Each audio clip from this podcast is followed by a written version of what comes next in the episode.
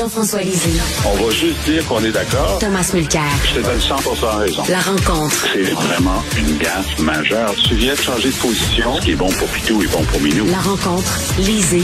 Mulcair. Alors, Tom, selon François Legault, s'il baisse dans les sondages, c'est à cause de l'inflation. Il semblait évoquer hier une nouvelle aide, et là, on s'est dit pas un autre chèque encore. Éric Gérard, tout de suite, dit non, non, non, il n'y en aura pas d'autre chèque, mais reste qu'on dit que le 7 novembre, il va adopter des mesures pour lutter contre l'inflation. Qu'est-ce que tu en penses? Ben, je pense que je... M. Gérard devrait se souvenir que le premier ministre du Québec s'appelle François Legault. euh, est, en, est en train de regarder un tableau de bord où il n'y a que des voyants rouges clignotants partout. Et il donne des coups de poing sur, les, sur le tableau de bord, espérant que quelque chose va marcher. Et j'ai hâte de voir euh, mardi parce que j'ai eu exactement la même interprétation des propos de M. Legault hier. Je me suis dit, oui. oh, coudon, vas-tu avoir encore des chèques?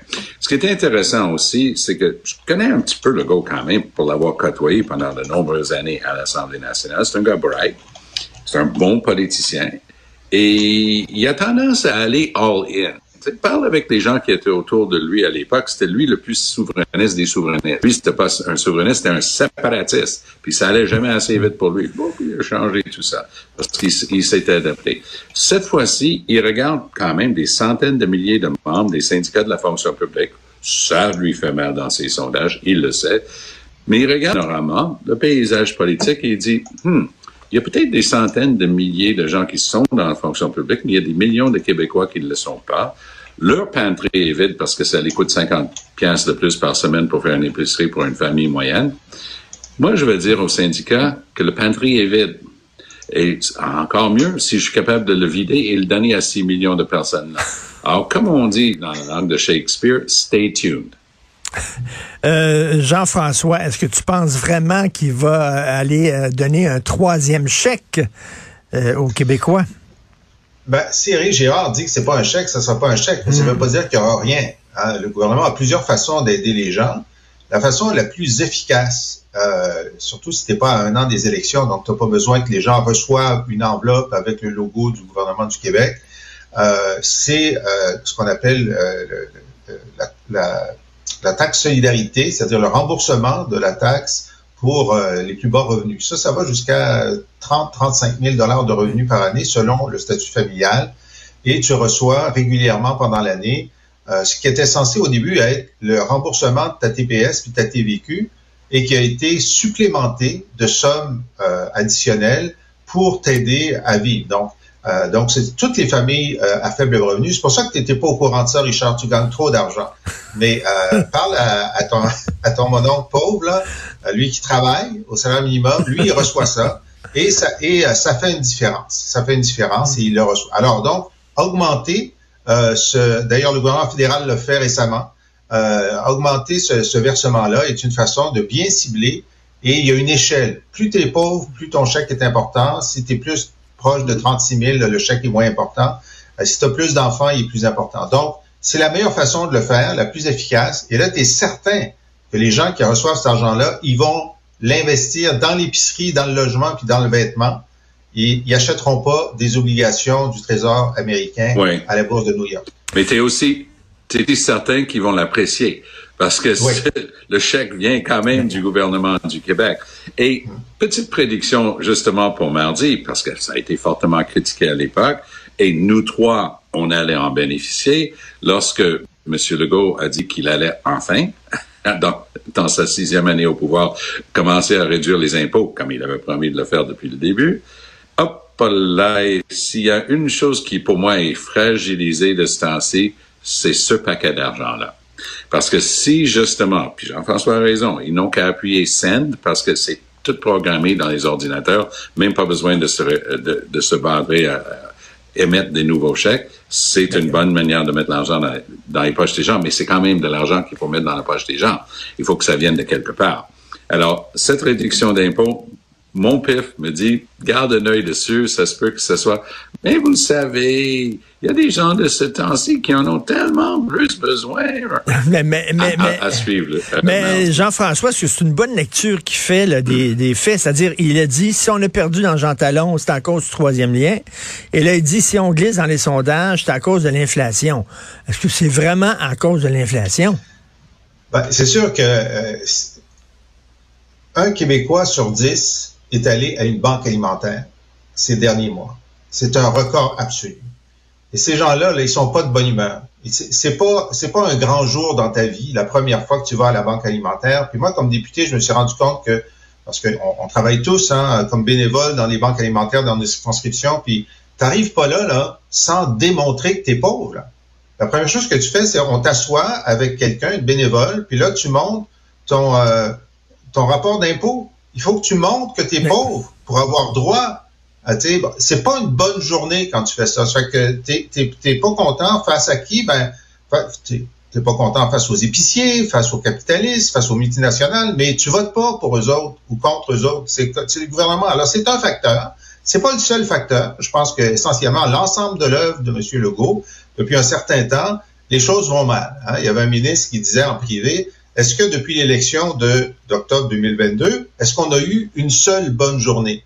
Alors, je dis oui, vous avez eu quand même des grosses annonces pour la filière batterie. Ah oui, oui, mais à part celle-là, à part celle-là, non, effectivement, vous n'avez pas eu beaucoup de bonnes journées et ça s'améliore pas. Donc, évidemment, ça, ça, ça se traduit. Puis les gens considèrent non seulement que les choses vont pas très bien, mais ils sont pas certains que c'est bien géré. Hein? Des fois, tu traverses une crise comme la pandémie, ça va mal, mais c'est bien géré. Là, ça va mal, ça n'a pas l'air bien géré.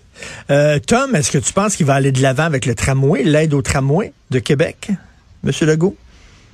Écoute, je, me sens presque de faire une profession de foi. D'abord, je trouve que le transport en commun, le transport collectif, super important. Un, tramway pourrait être intéressant, mais là, on est rendu le prix de départ, parce que c'est une mise de départ toujours, puis ça, ça augmente après. Là, on est rendu à 12-13 milliards. J'étais en ondes hier soir, on avait euh, le maire de Québec, euh, qui était articulé comme toujours, mais il disait ceci, il dit, on va être les maîtres d'œuvre, la ville de Québec, parce que les compagnies veulent faire un profit. Donc, nous, ça va être moins cher. Ça, c'est une pure vue de l'esprit. Ça tient pas la route pour cinq secondes. Puis, je veux pas... Euh, tourner le couteau dans le plein, mais moi, je faisais partie du gouvernement qui a suivi celui où la ville de Québec avait décidé de faire un zoo. Ils ont refait le zoo, puis il y avait une voilière, puis c'était un concept. Comme on disait en blague, ils ont décidé de faire un zoo, pas d'animaux. C'était unique. Malheureusement, c'était un effet rétentissant sur toute la ligne. Alors, moi, je me dis, sans crainte d'être contredit, que la Ville de Québec n'a aucune expérience, aucune expertise lui permettant de faire ça. Le pont Champlain a été reconstruit parce qu'il y a un consortium du privé qui l'a fait. Il y a déjà eu un bureau pour les, les projets, les partenariats publics-privés. Charret, et au début, on avait mis en place un bureau pour ça. Il avait pris un excellent avocat, un des rares experts là-dedans au Québec, dans le bureau de Faskin. Ils l'ont mis en charge de ça. Puis s'il y a un pont de l'autoroute 25 à Montréal, sur la rivière des Prairies, c'est parce que ça a été fait dans les budgets, parce que c'était contraint, c'était un projet, c'est comme ça que ça marche, c'est géré, c'était en avance sur le temps, puis la compagnie fait un profit honnête. Ils ont éliminé, évidemment, le bureau des partenariats publics-privés parce que les, les, boys, là, ceux, qui frayaient dans le domaine de la construction, tu sais, toutes les vedettes, la, commission Charbonneau, disaient, hey, voyons comment on peut faire l'affaire habituelle. Donc, ils ont éliminé le Bureau des partenariats publics-privés, ce qui est une grande tragédie d'administration publique. Mais là, on est pogné. La ville de Québec, on est prêt à mettre notre part, mais j'écoutais euh, le maire euh, Marchand hier, puis voici ce qu'il disait. Il dit, on lui pose la question, Paul Larocque lui dit, mais s'il y a des dépassements de coûts, même au-delà des 13 milliards, ah, il dit, c'est pas compliqué la province va payer son 50% le fédéral va payer son 40% puis Québec va payer son la, balance. Donc, il est en train d'essayer de décider d'avance que la province et le fédéral, si c'est boosté du double, ils vont juste payer. Excusez-moi, Monsieur le maire Marchand, c'est pas de même que ça marche dans la vraie vie. Et Jean-François, les, sondages démontrent que la, majorité de la population est contre ce tramway-là, ce projet de tramway-là. Oui, c'est vrai. Euh, écoute, c'est pas une situation facile. Donc, euh, juste dire en passant que je diverge d'opinion avec euh, Tom sur les PPP, mais c'est un débat pour un autre jour. mais j'ai entendu le maire Marchand hier en entrevue, je l'ai réentendu ce matin. il est extraordinairement convaincant. Euh, puis il sait que c'est juste 36% d'appui. Il dit il y a 100 000 personnes de plus qui vont euh, être euh, en transit d'une façon ou d'une autre d'ici d'ici 15 ans. Où est-ce qu'on va les mettre? Ça va être le bouchon permanent. Alors il faut faire quelque chose. Puis si c'est pas le tramway qui est prêt à partir, ça va être quoi? Ici on attend 10 ans, ben là on va être trop tard. Et l'argument qui m'a le plus frappé, c'est de dire pourquoi est-ce que, euh, parce que lui, il dit que ça va être 8 euh, milliards 4. Euh, S'il donnait au consortium, ce serait 12 ou 13 milliards. Euh, c'est sûr qu'il va avoir un dépassement de coût au-delà du 8,4. Mais il dit, si c'était correct, 10 milliards pour le REM de l'Est, pourquoi c'est pas correct 10 milliards pour le tramway de Québec? Là, j'avoue que c'est un gros argument. C'est un très gros argument. Alors, euh, moi, il, m'a pas mal convaincu qu'on est mieux d'aller de l'avant, puis quand on va l'avoir, on va être content de l'avoir, parce que sinon, dans dix ans, on va être, on va être dans une situation pire qu'en ce moment. Et l'autre, l'autre bon argument, c'est de dire, écoute, sur, sur le 8 milliards, il y a 5 milliards qui sont de l'investissement local. C'est-à-dire, c'est-à-dire ça va aider l'économie locale. Alors, moi, comme je suis pour le REM de l'Est, je peux pas être contre le tramway de Québec. Euh, Tom, euh, des fois, souvent, quand c'est trop beau pour être vrai. Se réaliser. Des fois. ben, c'est trop beau pour être ben, J'aimerais qu'il y en ait un. C'est magique. c'est un très bon vendeur, puis c'est vrai que c'est un gars articulé, puis moi je le trouve vraiment intéressant comme politicien. Mais le REM de l'Est, regardons, si c'est l'exemple, le REM de l'Est, projet, caisse de dépôt de placement du Québec Infra, dit une dizaine de milliards de dollars. Ah, Madame la maire dit, pas votre projet. Oh, là, OK. Trop proche des élections. Legault envoie ça à un comité quelconque. Oui, réfléchissez à tout ça, on s'en parlera après. Elle arrive, elle veut plus de REM dans l'Est. Elle veut un tramway. Ah bon? Combien? Ah, bah, bah, bah, peut-être pas mal plus que 10 milliards, mais et c'est rendu où? Nulle part. Il n'y en aura pas. Legault ne l'a pas encore dit, pas plus qu'il avait dit pour le troisième lien. On ne le sait pas. Je ne crois pas que Mme Plante est pour un tramway. Euh, l'idée du tramway avait été soulevée et elle a dit que ça ne l'intéressait pas. Mais en tout cas, on verra. Mais l'argument central, c'est de dire le gouvernement Legault est prêt à mettre 10 milliards sur la table pour le, le, le, le REM de l'Est. Mais Jean-François, il n'est plus. Legault l'a pas encore. Oui, il l'était. Il, ne veut pas 36. Il veut pas 36 milliards parce qu'il y a un projet à 36. C'est trop. Mais à 10, avec 40% du fédéral, il est, il est toujours pas. Euh, Jean-François, euh, il y a eu un sondage, c'était pas un sondage commandé par le Parti conservateur du Canada, c'est un sondage commandé par l'organisme L'Initiative du siècle. C'est eux-mêmes qui disent qu'on vise 100 millions de Canadiens en 2100. C'est eux-mêmes.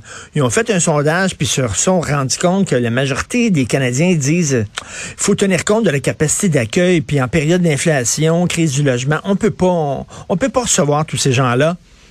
Justin s'en fout, il garde le cap, 500 000 immigrants par année. Exact. Et euh, la loi de l'offre et de la demande a été suspendue à Ottawa.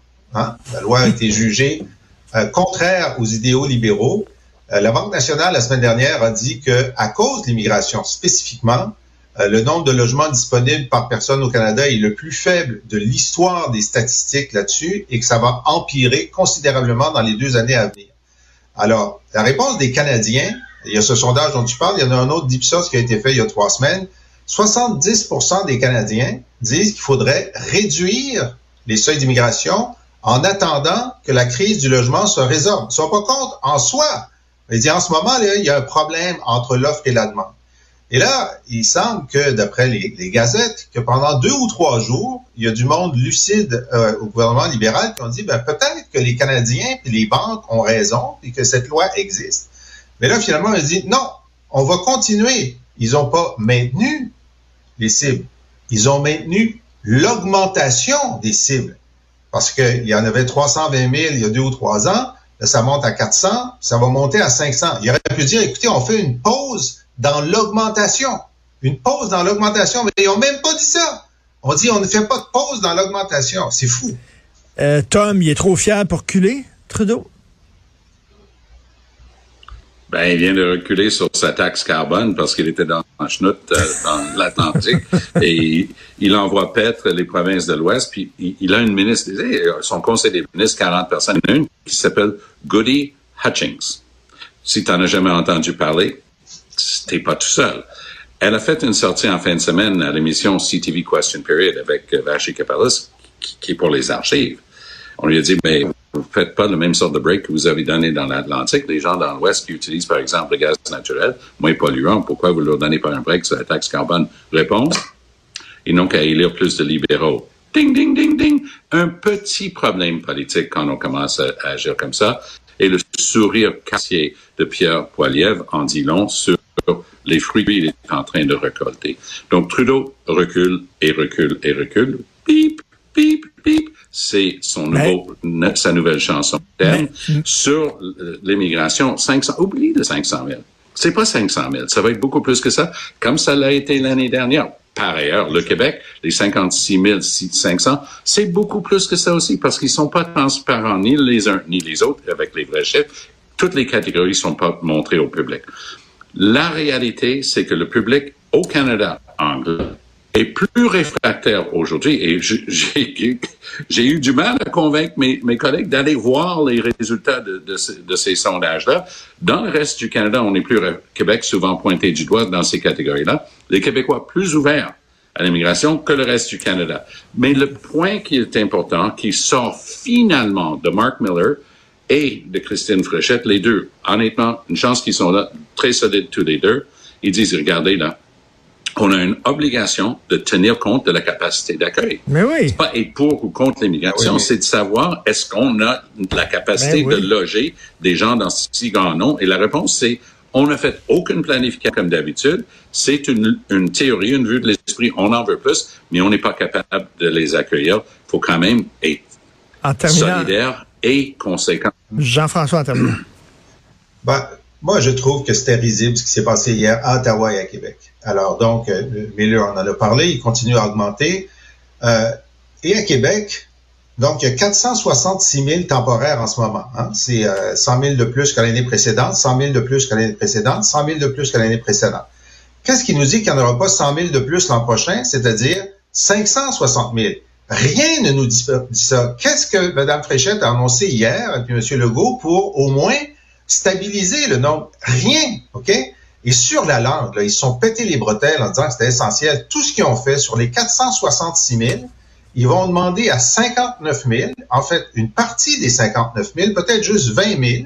Si vous êtes là depuis trois ans et que vous voulez renouveler, vous allez passer un test de niveau 4. Niveau 4, là, tu peux pas travailler au McDonald's avec le niveau 4. Tu peux pas vendre de Big Mac, juste les frites. Le Big Mac, c'est trop compliqué pour toi. Puis si tu as passé trois ans au Québec sans pouvoir travailler au, McDonald's, ça veut dire que tu n'as pas parlé français à personne, puis ça t'intéresse pas. Mais si tu veux passer le test du niveau 4, je veux dire, c'est facile. En deux semaines, tu peux, tu peux avoir, tu sais, c'est comme commander un café. Alors, ils nous font, ils nous font croire qu'ils vont renverser le déclin du français avec ça, mais ils rient de nous. C'est incroyable. Tout à fait. Merci beaucoup à vous deux. On se reparle demain. Bonne journée. Salut. Salut. salut.